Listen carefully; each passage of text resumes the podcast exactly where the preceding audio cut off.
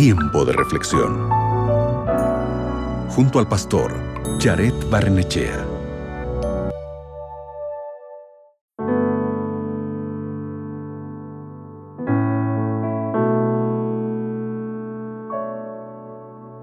Según datos de la Organización Mundial de la Salud, la depresión y ansiedad afectan a más de 300 millones de personas en todo el mundo. Lamentablemente, un gran porcentaje de ellas no tratan su enfermedad, porque existe una tendencia universal en los seres humanos a ocultar sus debilidades. ¿Ya te ha pesado que estás triste, pero muestras una cara feliz? ¿Quieres llorar, pero guardas tus lágrimas? ¿Te sientes abrumado, abrumada, pero aparentas tener el control? Luchas con la depresión, sin embargo, tratas de convencer a los demás de que todo está bien? En el texto de hoy, Pablo declara gozosamente que se gloriaba en sus debilidades.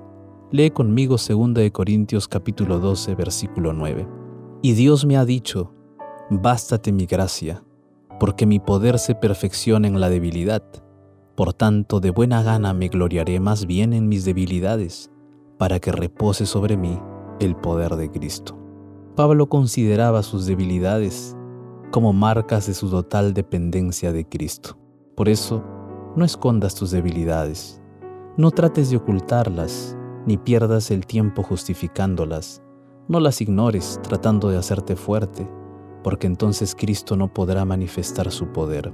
Hazte amigo de tus debilidades, ellas son la puerta para que toda la plenitud de Dios se manifieste en tu vida. Cuando una debilidad inunde tu corazón, aférrate del Cristo de toda gracia. Aférrate con todas tus fuerzas de aquel Dios omnipotente, y Él te fortalecerá, y Él te dará la victoria, y Él forjará tu vida como el alfarero reconstruye un vaso de barro. Jesús con sus poderosas manos reconstruirá tu corazón y tus pensamientos.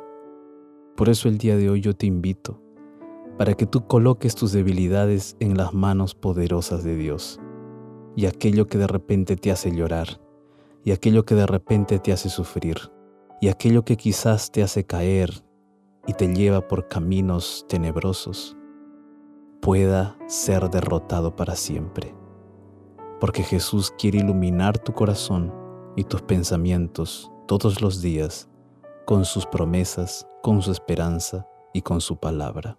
Coloca tu vida en las manos de Dios y Él te fortalecerá en tus debilidades. ¿Podemos orar? Padre Celestial, hoy colocamos nuestra vida completa en tus manos, para que en medio de nuestras luchas y debilidades podamos ser fortalecidos por tu gracia y tu poder. Confiamos plenamente en ti, en el nombre de Jesús. Amén. No olvides que solo Jesús tiene poder para transformar tu vida. Que Dios te bendiga.